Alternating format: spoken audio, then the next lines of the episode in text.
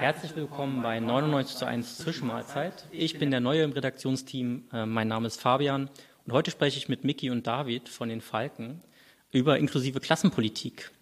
Ähm, beide sind Referenten beim Bundesvorstand der Falken und äh, vielen Dank, dass ihr heute hergekommen seid.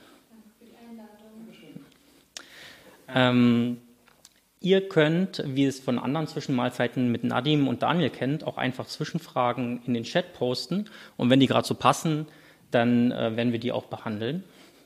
Und ansonsten würde ich jetzt unsere Gäste einmal kurz vorstellen. Erstmal zu Miki. Äh, Miki wohnt in Hamburg und macht gerade eine Ausbildung in, äh, im Rettungsdienst. Und äh, vor knapp zehn Jahren hat sie angefangen, sich politisch zu organisieren und ist seit 2014 ähm, bei der sozialistischen Jugend Die Falken.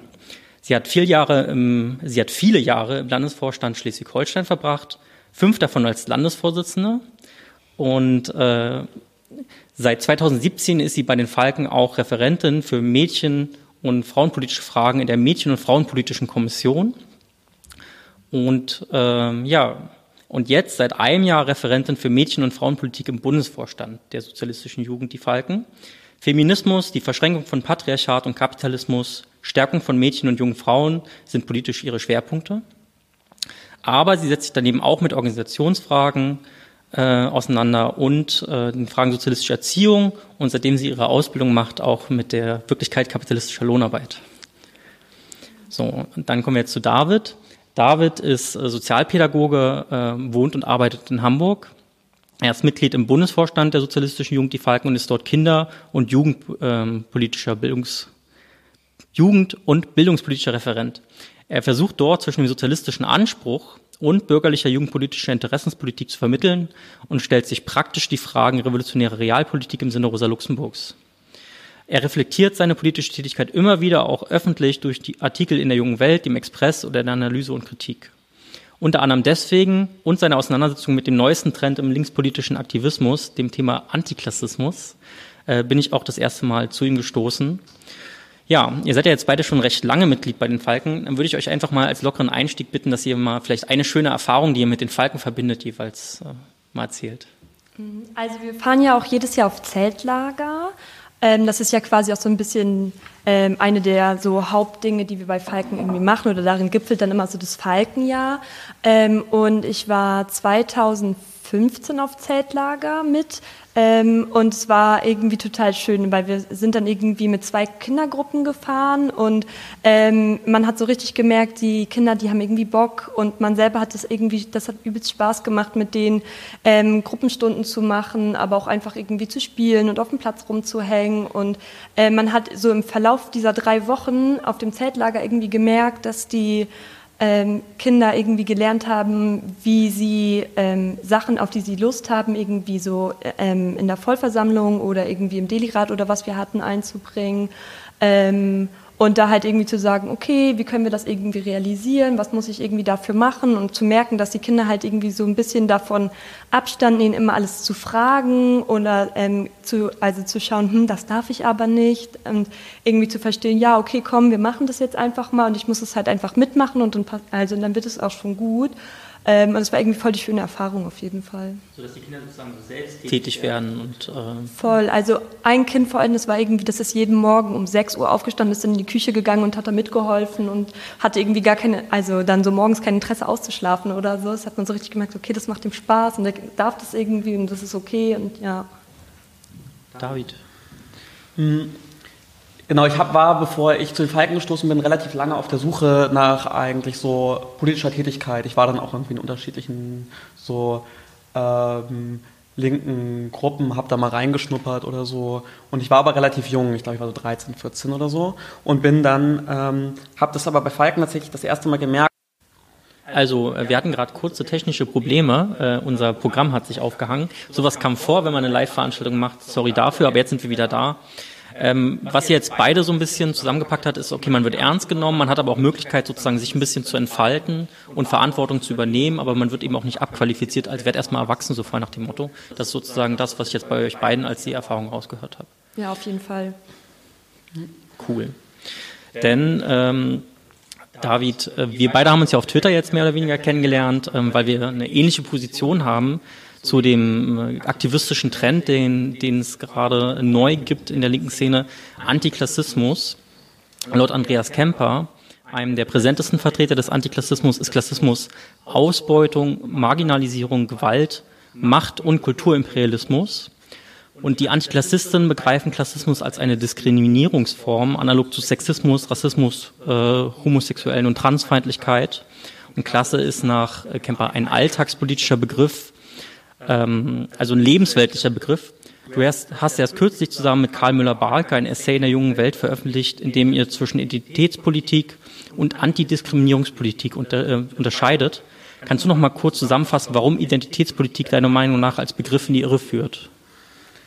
Genau, vielleicht da ganz kurz bei dem Klassismus, also bei dieser Auseinandersetzung Klassismus, war uns, glaube ich, auch wichtig, dass es ein Beispiel ist eigentlich für eine Art und Weise, Sachen zu denken, die sich jetzt darauf nicht beschränkt. Und ich glaube, dass dieser Artikel auch so ein bisschen eine Reflexion unserer Theorie, also unserer politischen Praxis ist und eine Auseinandersetzung, die, glaube ich, ähm, in der äh, Linken sehr virulent ist. Ähm, wir versuchen ja Marxismus und Antidiskriminierungspolitik sozusagen zu unterscheiden und machen das nicht darin, dass Identität aufgegriffen wird, sondern in der Frage, wie das äh, aufgegriffen wird.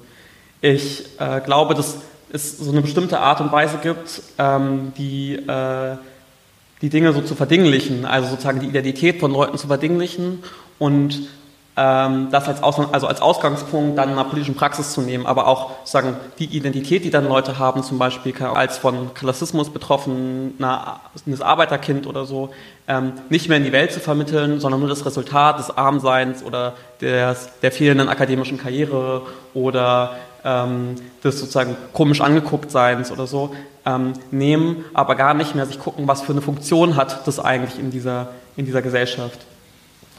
Ähm, glaube, dass die Frage, die sich da mitstellt, ist gar nicht so sehr, ähm, genau, ist das jetzt wichtig oder nicht wichtig oder so, sondern die Frage ist, wie liegt es eigentlich an dieser Welt?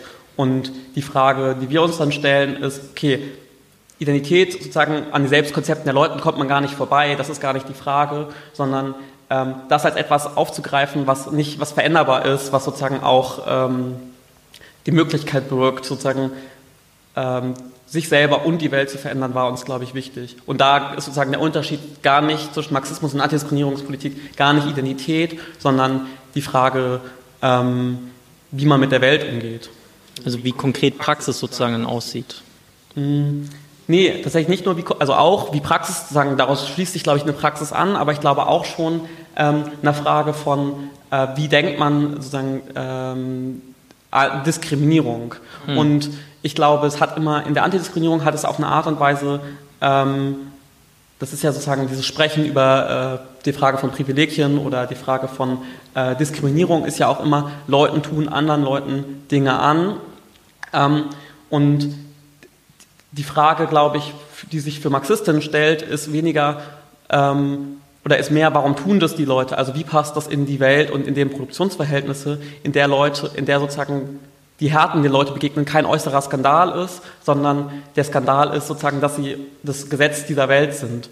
Ähm, und wenn man die äh, Zumutungen, die man erfährt, nicht mehr als eine Frage sozusagen einer Diskriminierung durch andere Personen denkt, sondern als Skandal dieser Welt, ähm, macht es sozusagen, schließt sich da eine andere Praxis dran an, nämlich eine gemeinsame Organisierung und ähm, Verständigung darüber, äh, warum das so ist, weil mit dem Warum ja auch sozusagen man unterstellen wir ja, dass es sozusagen von Menschen gemacht und damit veränderbar ist und damit auch eine Veränderung irgendwie möglich ist. Ja. Wenn ich das ähm, beim Klassismus vielleicht mal exemplifizieren dürfte, du sagst mir dann, ob ich falsch liege. Also Marxistinnen würden ja sagen, okay, die Art und Weise und die verschiedenen zum Beispiel ähm, Rollen, Einkommensstufen, Bildungsstände, die es im Kapitalismus gibt, die entsprechen dem Bedarf an qualifizierter oder unqualifizierter Lohnarbeit. Das heißt, äh, der Kapitalismus selektiert, während dann die Antiklassistinnen ja oft eben sagen, es gibt eben nur deswegen Hauptschülerinnen und Hauptschüler oder arme Leute oder Arbeiter in Kinder, weil irgendwer äh, die klein halten will. Also es entspricht gar nicht den Strukturen und den Bedarfen des Systems, sondern es ist böser Wille. Habe ich das äh, richtig verstanden? Genau, sozusagen, ob das böse, ja, genau. Ich glaube, die Frage, also es hängt zumindest sozusagen dann sehr daran fest, sagen, wie das unterschiedlich begründet wird. Ne? Fehlendes Bewusstsein ist, glaube ich, auch sowas. Es wird, glaube ich, immer, es wird sozusagen von einem so humanistischen Weltbild, was die Leute haben, die äh, in der Antidiskriminierung sozusagen Politik tätig sind. Auch da lässt sich nicht alles über einen Kamm scheren sagen, die haben, glaube ich, ein bestimmtes humanistisches Weltbild und das wird sozusagen einfach allgemein gesetzt und damit wird dann abgeleitet, dass sagen, niemand andere Leute diskriminieren sollte. Hm. Ähm, dass es aber eine bestimmte politische, sozusagen ein politisches Selbstbild ist und in der Gesellschaft, in der das Hauen und Stechen und das einander übervorteilen eigentlich eingeschrieben ist, überhaupt hm. gar keinen Sinn macht, an sozusagen die, ähm, an den guten Willen der Leute zu appellieren, ist, glaube ich, ähm, äh, genau, wäre dann unsere Einsicht. Ja. Ist Klassenzugehörigkeit deiner Meinung nach eine Identität? Mm, ich glaube, man kann es nicht als Identität irgendwie beschreiben. also ich meine, Klassenzugehörigkeit sagt ja schon, der Name ist irgendwie eine Zugehörigkeit. Und ich also ich meine, David hat das ja eben schon so ein bisschen gesagt, dass irgendwie, also jeder hat ja irgendwie eine Art von Identität. Ne? Also man identifiziert sich, sich irgendwie mit verschiedenen Dingen und man definiert sich über verschiedene Sachen. Und das kann irgendwie alles Mögliche sein. Ähm, und für manche Leute schafft dann Diskriminierung vielleicht auch irgendwie eine Art von Identität. Ich glaube aber, dass irgendwie ähm, so Klassenzugehörigkeit was anderes ist. Also man, ähm, also es ist ja was Gemeinsames, so, also ne, so irgendwie so ein Klassenbewusstsein zu haben und zu verstehen, okay, ich bin hier nicht alleine irgendwie damit und ähm, so funktioniert irgendwie, so funktioniere ich irgendwie im Produktionsprozess oder das ist meine Rolle besser gesagt. Ähm, und das funktioniert ja dann nur, ähm, wenn man dann mit anderen, also versteht, dass es anderen Leuten auch irgendwie genauso geht. Und ich glaube, wenn man dann über so Identität spricht, dann ist das ja schon eher was sehr Individuelles und das ist so auf mich bezogen und das ist meine Identität. Und ähm, Identität ist ja auch immer, sich von anderen Leuten abzugrenzen. Und ich glaube, das Klasse das halt nicht, also machen soll. Zumindest wenn man also irgendwie dann so Klassenbewusstsein entwickelt, dass es ja schon bedeutet, mit anderen Leuten irgendwie was Gemeinsames zu haben, was ist irgendwie, was sind meine Interessen, was sind die Interessen von den anderen Leuten, ähm, die vielleicht irgendwie in einer ähnlichen, ähnlichen Rolle sind wie ich. Ähm, und das darüber hinaus dann irgendwie weiterentwickeln kann und gar nicht so ein Ding ist von so, naja, also das ist irgendwie meine Identität und das ist so mein sehr individuelles irgendwie Sein. Mhm. Ich glaube, ich glaube, es kommt immer sehr, also sagen, ich glaube, es ist wichtig, was Miki sagt, dass man die Sachen nicht so sehr voneinander abgrenzt oder so. Ich glaube aber, es gibt ja schon eine Form des Selbstkonzepts oder so, ob man das jetzt Identität nennt oder nicht, indem man sich selber in Verbindung zu anderen Leuten setzt. Hm. Und die Frage, also ich glaube, mir ist es sozusagen nicht sehr einleuchtend, dann sozusagen das Klassenbewusstsein im Gegensatz zu anderen Formen auch nicht als Identitätspolitik äh, zu denken. Ich glaube, es gibt sozusagen diesen postmodernen Bezug, den äh, Miki macht aber wäre am Ende wäre Klasse für sich, glaube ich, gar nicht zu denken, außer ein Haufen von Leuten, die sozusagen das auch sich sozusagen in dieser Klasse selber setzen. Also als eine bestimmte Form ähm, auch der Identität. Also ähm, es gibt ja sozusagen von äh, H.B. Thompson diesen sozusagen The Making of the English Working Class, ja. wo der eigentlich auch beschreibt, dass ähm, das, was sozusagen mit den Leuten auch macht, sich zu einer bestimmten, also sozusagen, dass er sagt sozusagen, dass die englische Arbeiterklasse nicht durch die, nicht allein sozusagen durch das äh, Produktionsverhältnis des Kapitalismus entstanden ist, sondern auch durch sozusagen die gemeinsamen sozialen Interaktionen äh, der Klasse. Und ich glaube, dadurch verändern sich natürlich auch Selbstkonzepte und das macht was mit einem selber. Ähm, genau. Und am Ende ist ja, keine Ahnung, ne, ist sozusagen die Frage, wie man sich selber auch verändert ähm, und damit ja auch selber sich sagen, auf andere Leute bezieht oder so. Hm. Ähm, ja, auch was, was irgendwie Marx in Feuerbach-Thesen anspricht, wenn er sozusagen von der Veränderung der Welt und sozusagen der Verändern sich von sich selber, sozusagen, damit sind dann Bedürfnisse und so weiter gemeint. Aber auch das ist so von einem bestimmten Punkt von Identität ja gar nicht zu trennen. Ähm, ja. Ich glaube auch, dass so Identität in so einem ich sag mal, linksliberalen Sinne ähm, ist ja auch eher was Starres. Ne? Das würde dem ja voll widersprechen, dass so Identität sich irgendwie verändern kann, sondern das bezieht sich ja vor allem auf so ähm, äußerliche Zuschreibungen. Also, dass dann irgendwie, dass schwarze Frauen irgendwie ihre Identität als schwarze Frau haben, weil sie als schwarze Frauen in der Gesellschaft gesehen werden. Und das ist ja dann wenig veränderbar, weil schwarze und Frauen werden sie irgendwie immer bleiben. Und das ist ähm, das ist nicht so richtig irgendwie was, was, die, also, was sich dann irgendwie so verändern kann oder zumindest nicht in, ich individuell verändern kann oder womit ich so einen Status quo irgendwie angreifen kann. Ja. Vor allen Dingen ist Identität ja auch, man hat ja nicht nur eine ausschließliche Identität, sondern man hat ja mehrere Identitäten. Also ich, äh, Berliner, Marxist, äh, Hip-Hop-Hörer und, äh, weiß ich nicht, New Balance-Träger. Ähm, das ist ja immer mehrschichtig und manchmal ist eben auch die eine Identitätsrolle vielleicht was anderes oder wichtiger als eine andere. Aber wenn Klasse nicht Identität ist, was ist Klasse denn dann? So, also, ja, also ist zum Beispiel, könnte es sein, dass Klasse eine sozioökonomische Kategorie ist? Ja, aber das wäre ja der Unterschied, also das wäre ja der Unterschied in, ähm, sagen, als Marxist kann man natürlich sagen, Klasse ist die Frage, hat man Produktionsmittel oder hat man keine? Ähm, das sozusagen ist erstmal objektiv, also und da lässt sich, äh, lässt sich ja auch relativ einfach irgendwie, zumindest sozusagen in einem klassisch-marxistischen Sinne, ähm, in den verschiedenen sozusagen, unter, also sozusagen Fra Fragen der Definition oder so ähm, beschreiben. Ähm, daraus resultiert ja aber erstmal nicht unmittelbar ein politisches Bewusstsein, sondern da schließt sich ja dann die Frage an, ähm, wie beziehe ich mich darauf? Und das genau wäre ja sozusagen ein politischer Bewusstwerdungsprozess, Klassenbewusstsein, ähm, was meiner Meinung nach jetzt von zumindest ohne sozusagen ein großes Ab, wenn man jetzt kein großes Abgrenzungsbedürfnis hat, gar nicht sauber von Identität trennen lässt. Ähm, aber genau, Klasse erstmal ist natürlich keine Identität, sondern sie wird von Leuten in sowas verwandelt.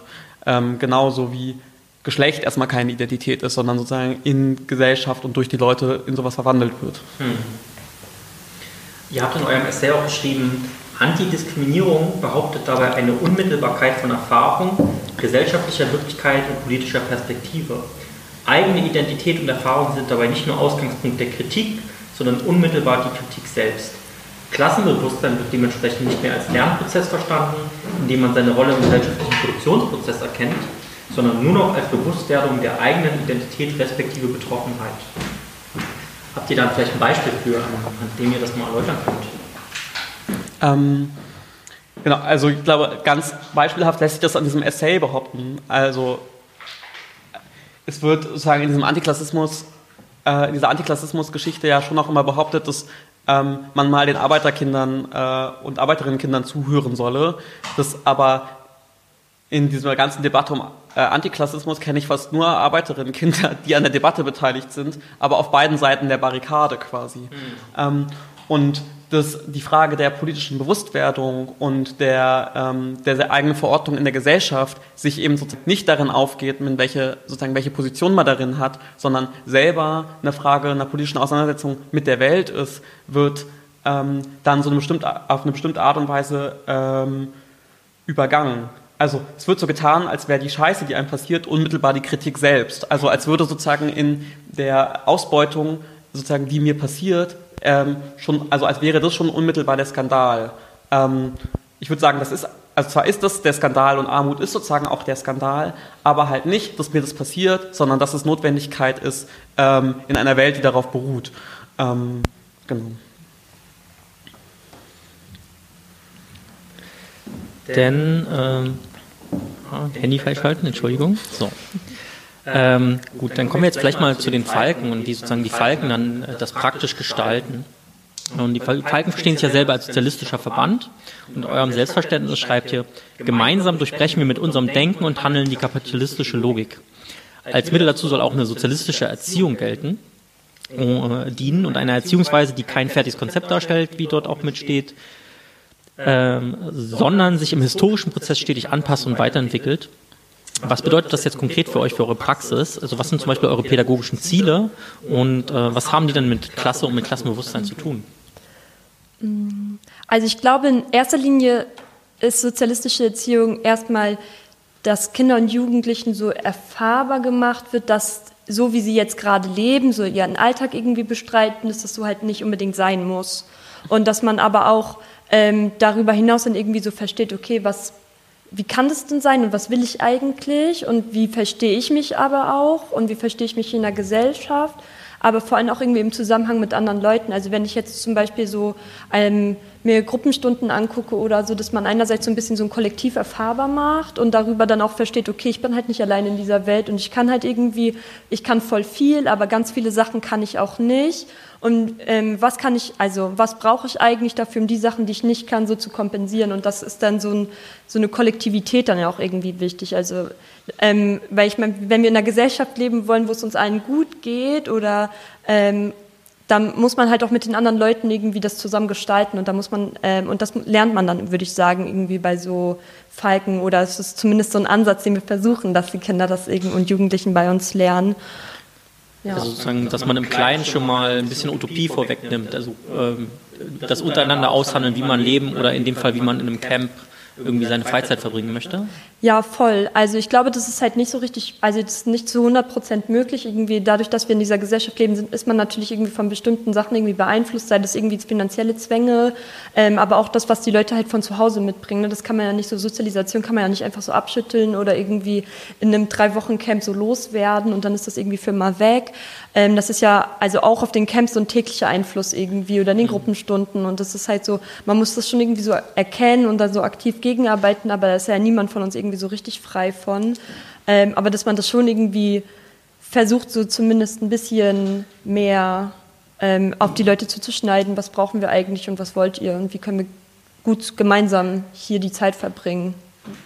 Genau, und was brauchen wir eigentlich, ist dann ja auch nicht nur sozusagen, also nicht nur sozusagen eine Gegenwelterfahrung oder ein Leben in der Utopie, sondern die Frage von Kollektivität, die Miki angesprochen hat, hat, ist ja quasi das Einzige, was uns bleibt, auch als Kampfmittel. Also die Frage ist ja nicht nur, erzieht man sozusagen für eine Gesellschaft, äh, die noch gar nicht existiert, also für den Sozialismus oder so. Das wäre ja auf eine Art und Weise, also das sozusagen, glaube ich, sozusagen, so ist es historisch auch mal gedacht, aber es ist sozusagen auch gedacht als Kampfmittel. Weil wenn man keine gesellschaftliche Macht hat, dann äh, ist das Einzige, was man bleibt, sozusagen die große sozusagen Masse an Leute.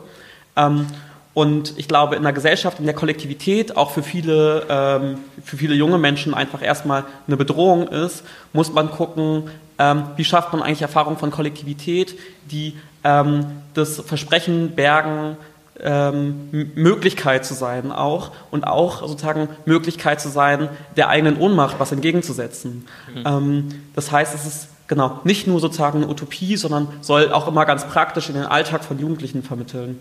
Ähm, genau, also das äh, ich erinnere mich irgendwie an sozusagen den Schulstreik 2009 oder so, mhm. wo gerade sozusagen dadurch, dass so komplette Klassen weggeblieben sind oder so, den wir als Falken im Braunschweig organisiert hatten, äh, sozusagen da relativ wenig Handhabe war oder so. Ähm, und dass da dann auch sozusagen in der konkreten politischen Praxis, sozusagen die aber sozusagen im Zeltlager auch mit sozusagen Kindern und Jugendlichen eingeübt werden soll, ähm, das als sozusagen ja auch eine Bewusstwerdung bedeutet der eigenen Stärke als Gemeinsames. Das wäre auch ähm, meine Frage jetzt gewesen, okay, ähm, jetzt mal ein Stück Utopie ausprobieren, inwiefern unterscheidet sich das so ein bisschen von so Nischenbildung? Ich habe jetzt mein autonomes Zentrum, das äh, organisiere ich mir jetzt hier möglichst basisdemokratisch und an die Tür mache ich so einen Zettel dran, was alles draußen bleiben soll, aber gesellschaftlich entfalte ich keine Wirksamkeit. Jetzt hast du es schon so ein bisschen angedeutet, okay, es geht darum, diese Erfahrung dann auch in den politischen Kampf zu transformieren. Habe ich das jetzt richtig verstanden? Also ich glaube, mm, was auch noch so ein bisschen Teil davon ist, ist, wenn du halt irgendwie in so einem AZ oder so bist, ähm, wie viel hat man tatsächlich irgendwie mit den Leuten zu tun und wie viel ist das irgendwie nicht nur vielleicht so ein Veranstaltungsding, also dass man da immer wieder so Projekte irgendwie macht, so, also so sehe ich das irgendwie häufig in, von so Gruppen, dass es irgendwie so, es gibt immer so Events und weiß ich nicht und ich habe das Gefühl, dass es irgendwie, dadurch, dass die Falken als Verband irgendwie funktionieren, dass man da halt auch, ich sag jetzt mal, für immer oder für eine sehr, sehr lange Zeit bleibt und darüber dann, ähm, man muss die ganze Zeit mit den gleichen Leuten irgendwie Dinge aushandeln und man lernt dadurch irgendwie so ein bisschen, ich glaube, so Resistenzen, aber auch irgendwie so Verständnis für andere Leute, weil man wird die halt nicht einfach los und man kann jetzt nicht einfach sagen, ja, ihr müsst jetzt halt irgendwie draußen bleiben, weil wir keinen Bock auf euch haben, sondern ähm, auch wenn man irgendwie so Kinder und Jugendliche irgendwie mitnimmt, die bringen von zu Hause ähm, weiß nicht, so Alltagsrassismus, Alltagssexismus, das bringen die ja auch alles mit, wenn die da irgendwie noch keine irgendwie Sensibilisierung für haben. Und das muss man halt irgendwie aushalten. Da kann man jetzt nicht sagen, naja, also dann kommst du halt nicht mit. Und ähm, nicht nur dieses Aushalten, sondern man muss mit denen das halt auch irgendwie gemeinsam so lernen, warum das vielleicht nicht cool ist. Und ich glaube, das ist halt das ist ja der wichtige Punkt, wie man dann vielleicht zur Gesellschaft irgendwie auch ein bisschen verändert. Also, dass irgendwie Kinder und Jugendliche irgendwie hier lernen, was es heißt, irgendwie auf andere Leute zu achten und irgendwie zu gucken, wie, also dass andere Leute auch auf einen achten und dass es nicht so ein Ding ist von so, naja, aber wenn du nicht schon vollkommen in deiner Politisierung so weit bist wie ich, dann kannst du hier halt nicht sein, hm. weil ich meine, wir haben halt alle irgendwo angefangen und ich kann mich jetzt auch nicht davon freisprechen, vielleicht mal dumme Sachen gesagt zu haben. Ähm, und in dem, also bei in dem Falken ist es halt, dann wird man halt darauf angesprochen, wird man kritisiert und dann versteht man das irgendwie, aber man wird halt, also einem wird nicht gesagt so, ja, sorry, dann kannst du halt nicht mehr mitkommen und dann ähm, rutscht es vielleicht irgendwie woanders hin wieder ab oder man verändert sich halt nicht oder also ja. Genau, und das, dieses Veränderung ist, glaube ich, schon auch der Unterschied ähm, zum so lebensweltlichen Bezug eines AZs oder so. Mhm. Also die Frage nämlich, ähm, wie organisiert man sich sein Leben schön, ist, glaube ich, nicht die Frage eines sozialistischen Kinder- und Jugendverbands, sondern die Frage eines sozialistischen Kinder- und Jugendverbands ist, wie bereitet man Kinder und Jugendliche eigentlich auf die harte Welt vor, die äh, ihnen, also Arbeiterinnen, Kinder und Jugendliche darauf vor, ähm, auf die harte Welt, die einem bevorsteht. Weil davor kann man sie nämlich nicht schützen, sondern man kann sie nur möglichst gut vorbereiten, in diesen aktiv zu werden. Das heißt nicht unbedingt, dass es sozusagen man so eine Partei ist, die das sozusagen auch alles organisiert, aber es heißt schon, dass der Anspruch ist, Einzelne auszubilden, die äh, im Kollektiv handeln können, die ähm, nicht, sich nicht wegducken, die widersprechen. Und genau damit agieren wir an der Schnittstelle zwischen äh, Lebenswelt und Institutionen, um das sozusagen mal irgendwie so äh, sozialarbeiterisch auszudrücken. Mhm. Also und die Trennung ist, glaube ich, eine, die sozusagen bei äh, in den AZs halt so ein bisschen sozusagen verloren gegangen ist. Also man hat sich irgendwann auch, ähm, ja, also sagen, es gibt es, glaube ich, so einen Schwenk Richtung Lebenswelt, der sich so beobachten lässt, ähm, in der ähm, genau eigentlich die Frage ist, wie organisiert man sich sein Leben schön und weniger die Frage ist, was braucht man eigentlich, um als Sozialist oder als Sozialistin in dieser Welt zu bestehen, welche Fähigkeiten braucht es, was muss man eigentlich noch lernen. Ähm, genau. Und ich glaube, das ist auch ein bisschen das, was einen, ähm, was einen dann unterscheidet. Also also das eine ist sozusagen, äh, wie äh, kann ich mich den kapitalistischen Alltagszwängen entziehen und mir so einen Safe Space schaffen, wo, in den ich mich zurückziehen kann. Und die Falken sind eher so, okay, wie bereite ich Jugendliche darauf vor, in die Auseinandersetzung zu gehen und in dieser Welt zu bestehen, aber nicht sozusagen sich zu, vor ihr ähm, ähm, zurückzuziehen, sondern in ihr zu kämpfen, beispielsweise dann die Erfahrungen, die man gemacht hat in der Gewerkschaft oder in einer, in einer politischen Partei oder sowas, dann auch zu nutzen, um die entsprechende Politik zu entwickeln. Habe ich das richtig verstanden sozusagen? Ja, voll. Genau, also praktisch wird das ja dann geübt in den Gruppen. Ne? Also es ist mhm. jetzt nicht so das äh, Falkenzeitlager oder Falkenzeitlager die Praxis, die wir machen, sondern es gibt ähm, Kinder- und Jugendgruppen bei uns, in der genau sowas sozusagen das Jahr über eingeübt werden soll. Also in der sich wöchentlich oder zweiwöchentlich getroffen wird, in der Kinder ab sechs sozusagen bei uns irgendwie sozusagen sind. Natürlich ist es ähm, genau und sozusagen da ist es halt erfahrungsbasiert und lernbasiert, aber ähm, und natürlich ist die Frage schon auch, wie können die Gruppen selber schon politisch aktiv werden. Mhm. Aber ich glaube, man hat halt nicht den Anspruch, sozusagen Partei zu sein in einem historischen Sinne oder so, mhm. ähm, um die äh, Kämpfe bei sich zu bündeln, sondern eher die Leute dazu äh, zu befähigen, in ihrem Alltag äh, eingreifen zu können und ähm, genau äh, so sozusagen äh, auf eine solidarische Art und Weise miteinander umgehen zu können und sich das zu lernen. Genau. Und ähm, gut. Dann vielleicht mal zum Thema auch Antidiskriminierungspolitik. In dem Essay war auch so ein bisschen, okay, es ist halt sozusagen auch, geht auch darum, eine diskriminierungsfreie Praxis miteinander zu finden. Ne? Also man hat ja dann ja in den Jugendgruppen ähm, eben Menschen, die eben auch bestimmte Diskriminierungserfahrungen machen. Äh, man muss dazu vielleicht auch mal sagen, die Arbeiterinnenklasse war schon immer vielfältig und bunter, als oft behauptet wird. Also oft wird ja gesagt, ja, und die ähm, sozialistische Bewegung hat sich nur an den weißen männlichen Industriearbeiter gewendet. Ähm, das ist ja äh, de facto eigentlich gar nicht so gewesen, sondern ähm, Historisch ähm, hat man auch viele andere Fragen aufgenommen, also in den USA beispielsweise äh, Diskriminierung von Schwarzen äh, oder Unterdrückung von Schwarzen, ähm, all die Dinge, die schon immer auch in der Klasse eine Rolle gespielt haben. Ähm, Ihr sprecht auch von einer Notwendigkeit von Antidiskriminierung innerhalb der eigenen Organisation. Wie würde das jetzt bei den Falken praktisch aussehen? Und ähm, wie würde sich diese Antidiskriminierungspolitik dann vielleicht auch praktisch von dem, äh, was wir jetzt hier schon als linksliberale oder postmoderne Antidiskriminierungspolitik bezeichnet haben, unterscheiden? Also ich glaube, es fängt schon mal damit an, also was wir schon so die ganze Zeit meinten, so ein Kollektiv irgendwie sein, ne? dass man so ein bisschen versteht, okay, ähm, wer sind eigentlich die anderen Leute hier und ähm, dass man so diese, ich sag jetzt mal so Hierarchien zwischeneinander irgendwie versucht abzubauen, sondern dass man so versteht, okay, wir sind hier alle irgendwie gemeinsam und ähm, durch diese Kollektiverfahrung, dieses so Genossinnensein, sag ich mal, ähm, schafft man ja so ein bisschen so ein, so ein Fremdes irgendwie daraus. Und dann ist es auch eigentlich tot, also total egal, was ihm so von außen irgendwie zugeschrieben wird oder was so verschiedene Diskriminierungskategorien sind. Ähm, sondern dass man erstmal versteht, okay, wir sind hier irgendwie gemeinsam, wir haben so einen gemeinsamen Kampf und das funktioniert nur, wenn wir irgendwie uns auf einer Ebene begegnen, die für alle so okay ist. Ähm, ich glaube, das ist so das Erste. Ähm, aber natürlich gibt es auch irgendwie so, ich sag mal, so praktische Sachen, irgendwie, wie so, irgendwie, man redet irgendwie über verschiedene Diskriminierungsarten und man schaut, okay, wie, wie funktioniert das in der Gesellschaft?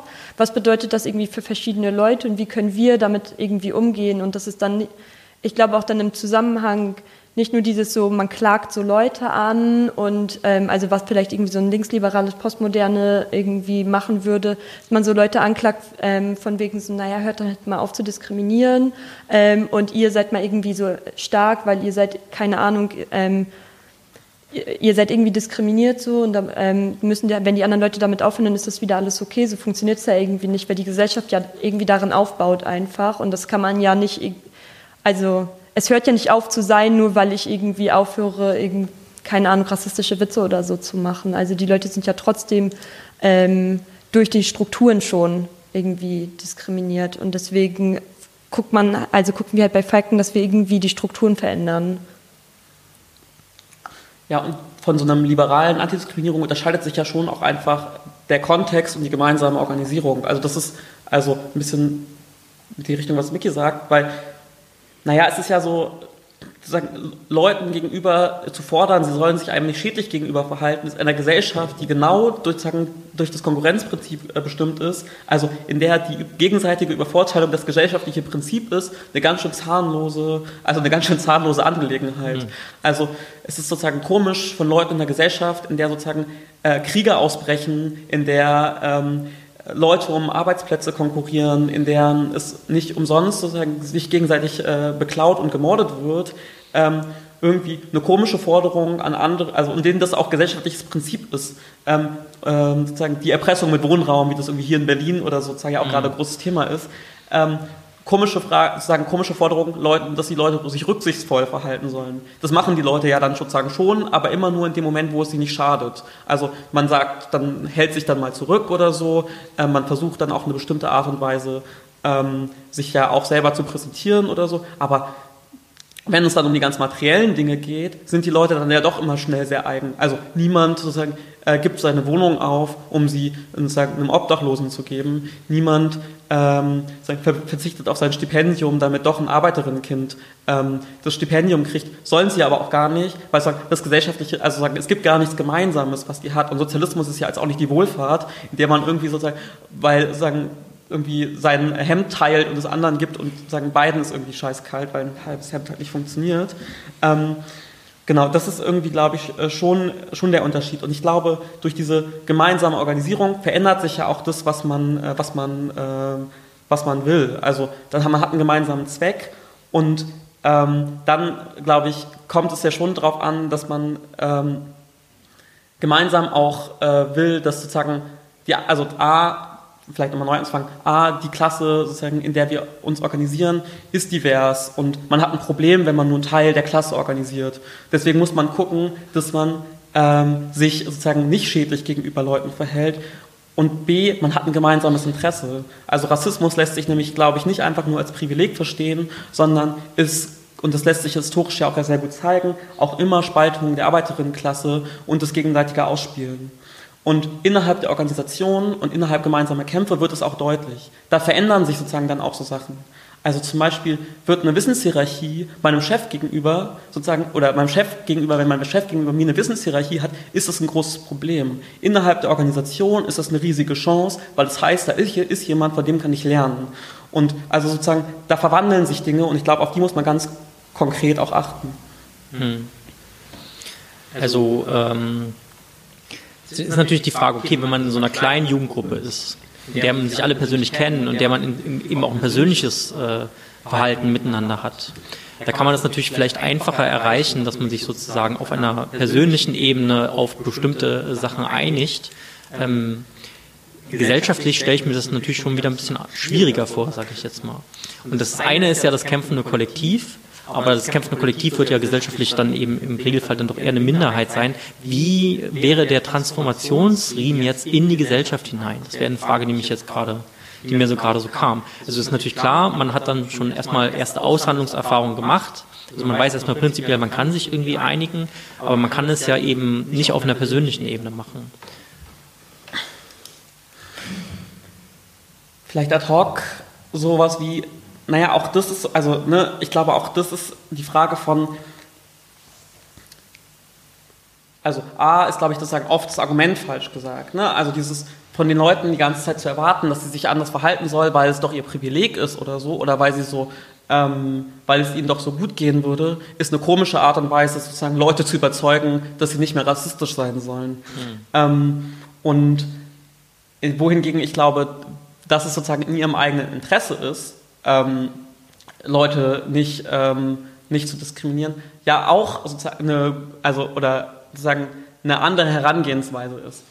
Ähm, ich glaube aber beides bedingt auf unterschiedlichen gesellschaftlichen Erfahrungen. Also beides ist wahr ähm, und gesellschaftliche Erfahrungen sind aber nicht einfach da, sondern werden geschaffen. Also die eine Erfahrung, die wir kennen, ist, es gibt ein Hauen und Stechen von Individuen auf einem Arbeitsmarkt, in dem ich ausspielen kann, dass mein ähm, in dem das mein Kollege äh, keine, also schwarz ist und ich deswegen vielleicht bessere Konkurrenzbedingungen habe. Die Erfahrung aber gemeinsamer Organisierung und gesellschaftlicher also und gewerkschaftlicher Kämpfe oder so, in der keine Ahnung, dann ja auch so bürgerliche Kampagnen wie Mach meinen Kumpel nicht an oder so resultieren, mhm. ist auch eine gesellschaftliche Erfahrung, die muss man aber schaffen. Also, und ich glaube, sagen, da ist dann, also, ne, sagen, da hilft halt keine Image-Kampagne, sondern tatsächlich nur die konkrete Organisierung dieser Kämpfe mit den Leuten zusammen. Und dann ist, äh, glaube ich, weniger die Frage von, welche Argumente nutzt man, sondern eher, welche gesellschaftlichen Erfahrungen sind für die Leute, an welche gesellschaftlichen Erfahrungen kann man anknüpfen.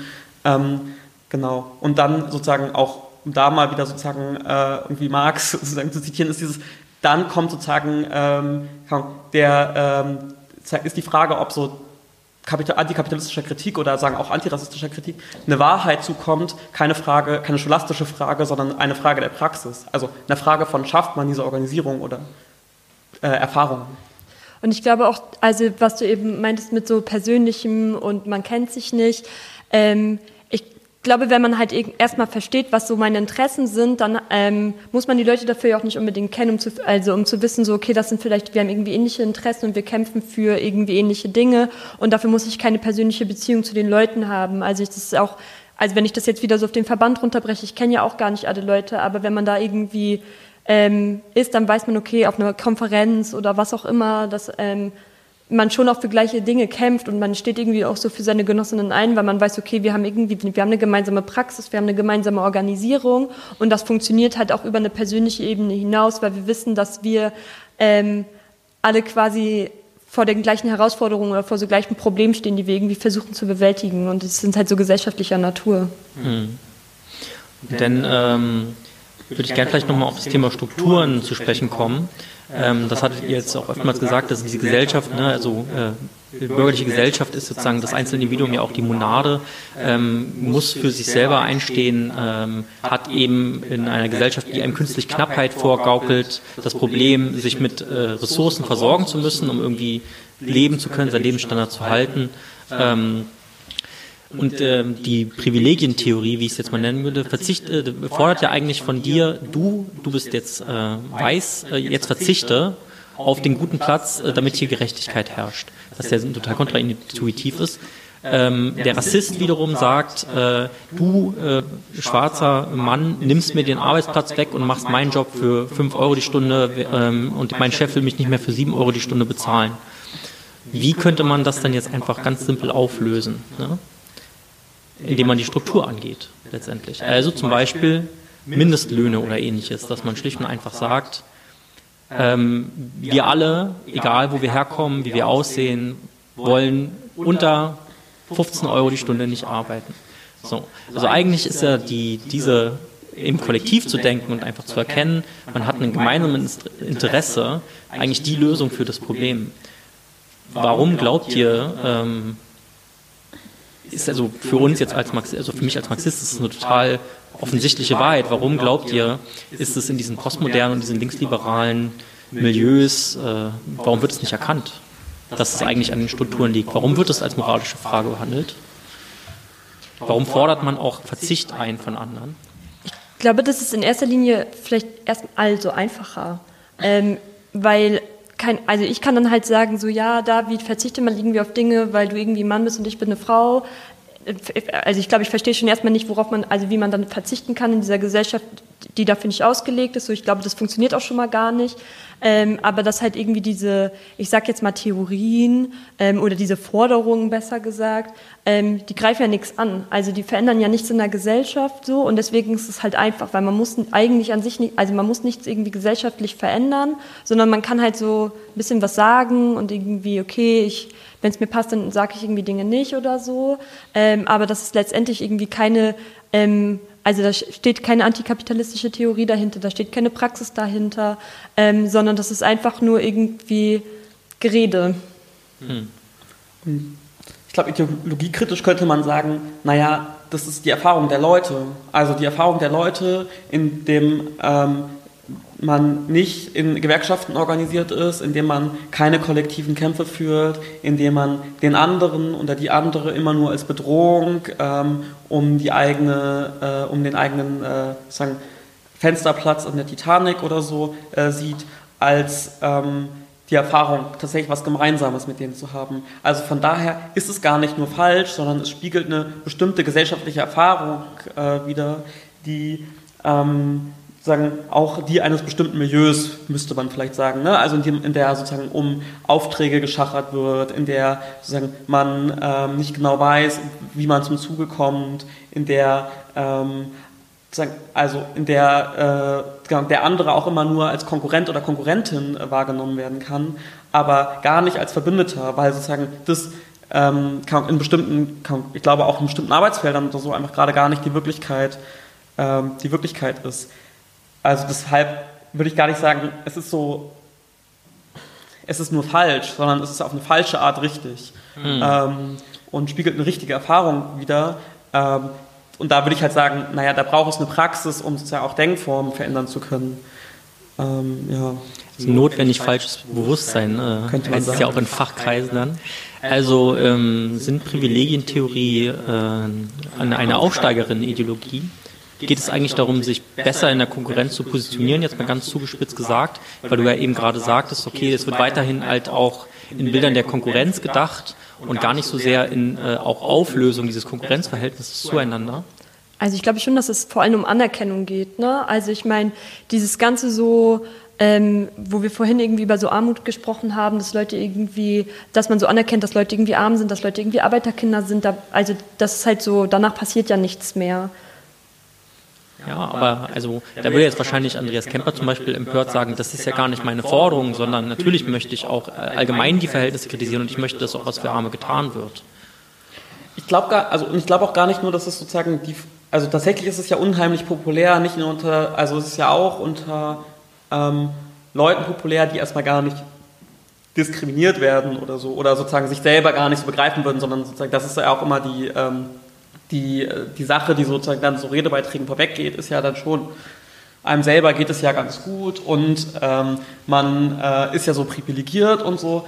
Ähm, also würde ich gar nicht sagen, dass es, also es gibt dieses, man will zu seinem Zuge kommen und deswegen äh, genau, macht man das irgendwie, weil, also weist man darauf hin, wo man es im Leben überall schwer gehabt hat. Mhm. Ähm, aber es gibt ja dieses Moment von, ähm, der Frage, wo Leute die ganze Zeit sagen, naja, einem selber geht es ja ganz gut und deswegen muss man sich zurücknehmen und so und macht nur was für andere.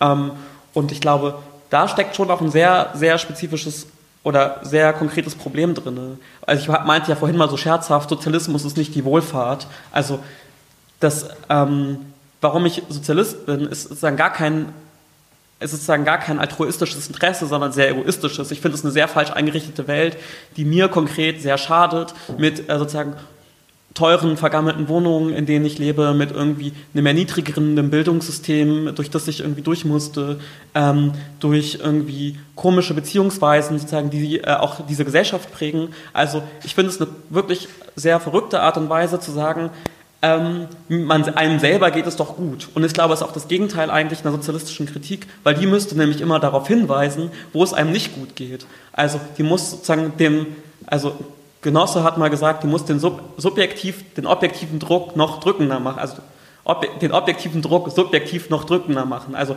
da sozusagen, wo ähm, Leute Ausflüchte erschienen, also es geht einem ja so gut, muss man sagen, nein, es, wo, also sozusagen das und dann sagen führen die Leute ja auch an, ne, dass, zwar geht es in meinem Job nicht gut, aber dass das auch eigentlich Ideologie ist, sind Ausflüchte, das muss man ja benennen.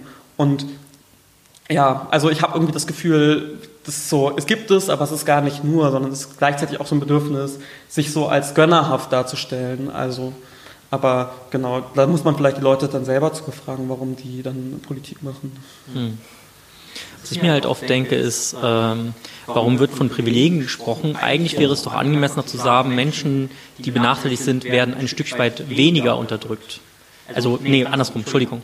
Also Menschen sozusagen, die äh, in dieser Theorie als privilegiert gelten, werden auch unterdrückt, aber weniger, schlicht und einfach nur. Das heißt, äh, wenn ich eine schwarze Frau bin, werde ich stärker unterdrückt, aber äh, ein weißer Mann wird auch unterdrückt, wenn er Proletarier ist beispielsweise. Denn zu der ganzen Reihe an Dingen, die du gerade genannt hattest, ich persönlich habe keinen Spaß daran, 40 Stunden die Woche plus äh, irgendwelche Tätigkeiten zu machen, die ich eigentlich gar nicht machen würde, wenn ich nicht äh, einfach Geld für meinen Lebensunterhalt bräuchte. Also warum dreht man das nicht mal um und sagt, okay, ähm, man wird äh, mehr oder weniger diskriminiert, aber alle werden unterdrückt von diesem System und muss sozusagen die Ursachen dafür überhaupt erstmal aufheben. Das ist eine Frage, die ich mir oft stelle. Ähm, ja, gut. Aber, aber da, glaube ich, schließt sich schon noch ein, einfach ein anderes Verständnis an, weil sozusagen die Idee von Privilegien ist ja schon, ähm, Leute privilegieren also, oder sozusagen also haben ein Privileg dadurch, dass sie sozusagen nicht also unterdrückt also werden. Also dass es so nicht nur ist, sozusagen man wird nicht unterdrückt, sondern auch, dass man profitiert von der Unterdrückung äh, der anderen. Und das ist, glaube ich, da sind wir wieder auf der spezifischen gesellschaftlichen Erfahrungsebene, auf der man ist, wo man sagen kann, dem kommt sozusagen auf einer, sozusagen auf eine, das ist auf einer konkreten gesellschaftlichen Bewusstseinsebene ist das richtig, aber es wäre die Aufgabe ähm, von Linken, sozusagen dem Lügen zu strafen in der praktischen Art und Weise, also dem eine gesellschaftliche Erfahrung entgegenzusetzen, die ähm, das sozusagen die also eine, gemein, eine, gemeinsame Praxis entwickelt und dadurch sozusagen die, das Zusammenhängen ähm, der Unterdrückungsformen praktisch beweist. Gut, dann äh, nutzen wir das doch gleich und die kollektive Erfahrung, die gemeinsame Erfahrung herstellen. Äh, Im Rahmen von feministischer Bildung macht ihr es unter anderem durch ein Konzept, das nennt sich Koedukation.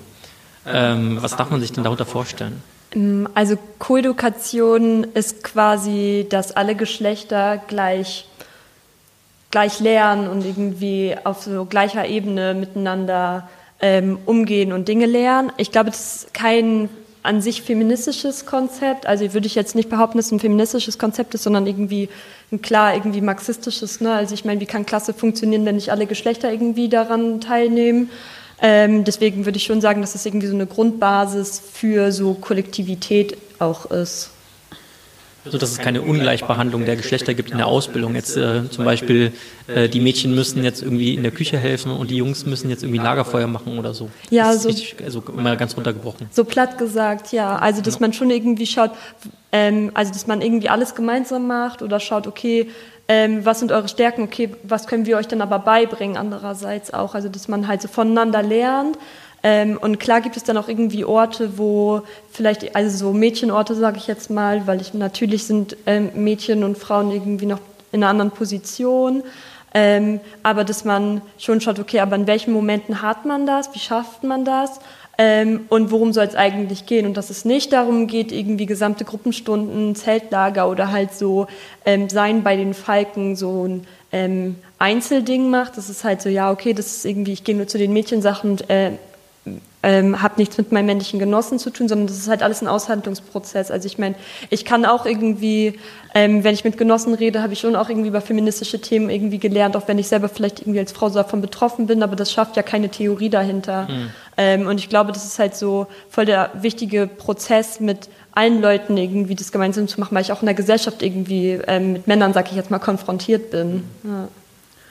Und praktisch entzündet sich das Ganze immer an so im Zeltlager daran, dass ähm, wir erstmal voraussetzen, dass ähm, Mädchen und Jungen ähm, oder Männer und Frauen, äh, wenn die dann äh, älter sind, äh, im selben Zelt sozusagen untergebracht sind, also selber selbe Zeltgruppen bilden und die Einordnung in Zeltgruppen das Alter ist und nicht die Frage von welches Geschlecht äh, haben, ähm, genau, haben die äh, Teilnehmenden. Und damit sozusagen, sozusagen, das ist jetzt erstmal gar nichts, also ne, da denkt man ja auch, okay, cool. Aber es ist so, das ist, glaube ich, schon was, was tatsächlich seit Anbeginn, also sozusagen seit den ersten Zeltlagern in den 20ern oder so äh, passiert, was jetzt sozusagen vielleicht, zumindest sozusagen in Metropolen, vielleicht jetzt nicht mehr so das große Ding ist, wo ich aber auch in den letzten äh, 10, 15 Jahren gab es immer wieder Auseinandersetzungen genau um die Frage, ähm, was ist eigentlich, ähm, warum werden eigentlich Jungen und Mädchen im selben Zelt untergebracht? Also ne, da hat man dann mit den Ängsten und Sorgen der Eltern äh, sozusagen auch zu tun. Mhm. Ähm, und das ist ja auch für, viel, muss man ja auch, glaube ich, mal sagen, außerhalb von so einer linken Szene oder so, ist es für viele Mädchen und Jungen auch die erste Erfahrung, äh, in so einer Art und Weise nicht segregiert zu werden. Mhm. Also, ähm, genau. Und ähm, in, in eurem Text habt ihr auch geschrieben, ähm, dass ihr Antidiskriminierung praktisch halt auch in der Organisation macht. Jetzt ist die Frage, die sich mir so bestellt, okay, wie sieht jetzt äh, praktischer Antirassismus oder praktischer Antisexismus bei den Falken, zum Beispiel im Camp, aber ihr habt ja auch teilweise Jugendfreizeiteinrichtungen oder so. Äh, wie sieht es da aus? Also, wie kann man sich das praktisch vorstellen? Habt ihr dann auch äh, ähm, vielleicht so äh, Runden, in denen ihr äh, über äh, Themen sprechen oder habt ihr dann auch so Antidiskriminierungskurse, wo man dann einmal durchgejagt wird? Und also ich glaube, es sind viele verschiedene Sachen. Also das ist einmal so die Ebene, von der ich irgendwie vorhin schon geredet habe, dass es so irgendwie im Kollektiv so ähm, man lernt miteinander umzugehen und dass es halt auf so einer, ich sag mal, persönlicheren Ebene ist. Ähm, aber es gibt auch irgendwie so also ich meine, ich bin ja zum Beispiel Teil von der Mädchen- und Frauenpolitischen Kommission und wir sind auch irgendwie als Kommission, also beziehungsweise ich als Referentin die Position in der Satzung verankert, dass man schon so Dinge auch institutionalisiert. Also dass man schon irgendwie sieht, okay, das geht jetzt nicht von heute auf morgen irgendwie weg und auch im Verband gibt es irgendwie Sexismus oder halt irgendwie sowas ähm, und dass man sich damit schon irgendwie so ständig mit auseinandersetzt. Ähm, aber es gibt auch irgendwie Pläne, also seien es irgendwie verschiedene Pläne. Das hat sich irgendwie, also es gibt so typischerweise Frauenpläne, ähm, das sind also Frauenvernetzungstreffen, sag ich mal. Ähm, also wo es halt irgendwie darum geht, okay, ähm, wie können wir uns jetzt irgendwie gemeinsam kennenlernen und vernetzen und schauen, dass wir ähm, Dinge in den Verband bringen und voneinander lernen. Was sind gerade irgendwie in meiner Gliederung Probleme oder so Herausforderungen, vor denen ich stehe? Ähm, gerade so aus meiner Rolle irgendwie als Frau heraus ähm, und dass man das dann irgendwie so voneinander lernt und irgendwie mitnimmt. Und jetzt in den letzten Jahren hat sich dann halt auch so, also ich meine, in den letzten Jahren ist ja auch sowas wie kritische Männlichkeit und so ein Reflexionsprozess irgendwie ähm, groß geworden, sag ich mal. Und das ist ja auch immer die Frage, wie man dazu steht, weil es ja häufig irgendwie sowas sehr Individuelles. Ähm, ich rede jetzt mal darüber, was für ein toll reflektierter Mann ich irgendwie bin und dann kann ich danach irgendwie weiter meine Genossinnen irgendwie wegdrücken oder so. Ähm, und also es gibt auch so, ähm, so ich sag mal so eine Runde, die aber nicht genau diesen die, also dem so das macht oder irgendwie so sagt irgendwie wir sind irgendwie reflektiert und äh, hm, sondern man, das geht darum, dass man sich irgendwie so Strukturen anguckt, was ist irgendwie, wie sieht es nun mal bei uns aus im Verband und was müssen wir eigentlich machen, damit es anders geht? Und da sind wir jetzt auch gerade im Prozess, also so der ganze Verband, das waren irgendwie jetzt auf der letzten Bundeskonferenz war das Thema und dass man schaut, okay, wie müssen wir eigentlich damit umgehen, weil so wie es jetzt ist, funktioniert es vielleicht nicht oder die ähm, Eindrücke irgendwie, die man auch vielleicht aus so einer linken Szene hat, die sich damit beschäftigt beschäftigt. Das funktioniert so halt irgendwie nicht. Und ähm, also ich meine, mit meiner Kommission haben wir dann auch so eine Broschüre irgendwie gemacht, die sich auch irgendwie mit so Männlichkeit auseinandersetzt und wie funktioniert Männlichkeit eigentlich im Verband. Das ist so eine Übersetzung von der, Schwedi von der schwedischen Organisation. Das ist halt auch irgendwie super spannend gewesen. Ähm, und das kann man halt auch, also es ist voll die gute Handreichung auch irgendwie, um das so den Leuten in Gliederung zu geben, damit sie sich ein bisschen mit so ähm, Männlichkeit in Strukturen auseinandersetzt und nicht mit so einem individuellen Ding. Und ich glaube, so funktioniert es auch irgendwie mit Rassismus oder Antirassismus, dass es irgendwie auf ähm, Veranstaltungen haben sich dann so POC-Pläne irgendwie ergeben, ähm, wo die Leute sich dann getroffen haben und geschaut haben, okay, was, also wie sieht es hier eigentlich gerade aus und was sind irgendwie unsere Probleme und wie müssen wir dagegen irgendwie angehen und dass man danach aber im Gespräch mit den Genossinnen irgendwie schaut, okay, was müssen wir jetzt eigentlich machen, um halt irgendwie konkrete Strukturen zu verändern fand, glaube ich, an dieser Handreichung nochmal ganz spannend, vielleicht als Differenz zu dem, was sozusagen aus einer linken Szene vielleicht rübergeschwappt ist oder so, dass es eben nicht so ein klassisches kritisches Männlichkeitsding war, sondern ähm, die Genossinnen sich da sozusagen in dieser Broschüre ganz ausführlich eigentlich mit schädlichem Verhalten auseinandergesetzt haben, was ich ein wesentlich besseres Konzept finde, weil es sozusagen das weg von so einer bestimmten Form von Männlichkeit oder so legt, in der dann ja auch immer sozusagen so dieses in der sozusagen dann auch äh, man auf sich auf eine bestimmte Art und Weise verhalten oder gerieren kann oder so, sondern es eher darum geht mit, was sind eigentlich konkrete Verhaltensweisen, die nicht nur, also die nicht nur sozusagen meinen Genossinnen, sondern auch eigentlich auf so einer Konferenz der Meinungsbildung und sozusagen dem demokratischen Prozess oder so schaden. Also wie werden eigentlich Leute unsichtbar gemacht, wie wird so Wissen verhindert und das eigentlich die viel, also viel, ich fand das eine viel einleuchtendere Fragestellung als alle ähm, reden mal so ein bisschen sozusagen darüber, wie sie sich sozusagen selber als Männer verstehen, was ja dann auch in so Bundeskonferenzen immer sehr wahllos zusammengewürfelt ist. Also wo man dann sagt, naja, so ein Erfahrungsraum, um sich mit seiner Sozialisation, Erziehung und Geschlecht auseinanderzusetzen, so richtiger Space ist das ja dafür nicht. Mhm. Ähm, genau, das fand ich vielleicht nochmal die sozusagen gute Differenz, die ich in dieser Lektüre dieser Broschüre hatte. Und äh, ich habe jetzt auch rausgehört, ihr setzt euch jetzt nicht nur sozusagen in der jeweiligen Camp-Gruppe damit auseinander, sondern auch prinzipiell in eurer Struktur. Also durch Frauenvernetzungstreffen, durch POC-Treffen und reflektiert es also auch als Verband, wie ihr da äh, nochmal arbeitet und äh, verarbeitet sozusagen die einzelnen Erfahrungen und versucht die so zusammenzufügen.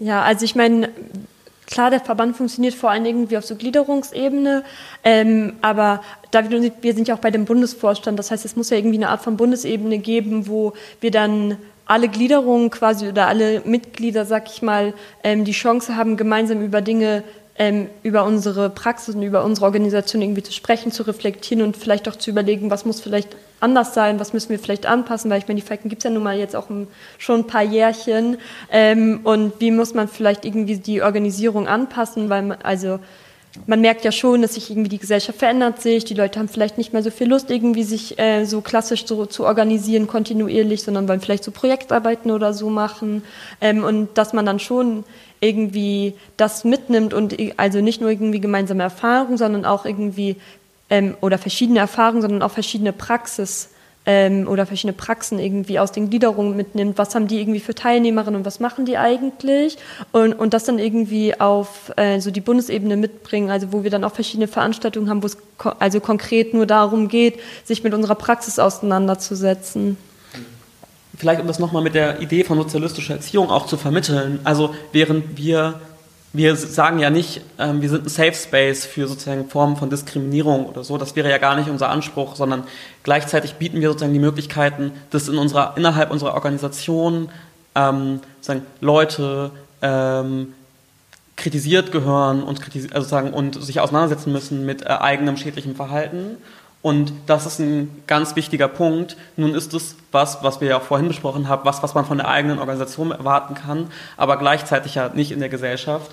Und deswegen ist ja sozusagen der andere Baustein auch immer, dass ähm, Leute sozusagen zu stärken in den Auseinandersetzungen. Also, dass Leute, wir versuchen Leute nicht alleine zu lassen in den Kämpfen, die sie führen, ob sei es nun in oder außerhalb der Organisation, das heißt, man nicht äh, kontemplativ irgendwie erwartet, dass andere Leute sozusagen sowohl den Verband als auch die Gesellschaft für einen besser machen, sondern indem man von den Einzelnen, den Einzelnen auch zumutet, sich selbst zu organisieren und äh, sich für ihre Belange innerhalb und außerhalb des Verbandes ähm, sozusagen äh, Verbündete zu suchen und dagegen anzugehen.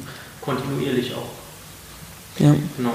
Und ähm, als äh, Bundesverband macht ja auch viel Stellungnahme. Vorhin äh, haben wir bei der Vorstellung auch zwischen sozusagen bürgerliche Interessensvertretungen für Jugendliche ähm, auch, äh, da interveniert ihr ja auch in frauenpolitischen Fragen immer wieder.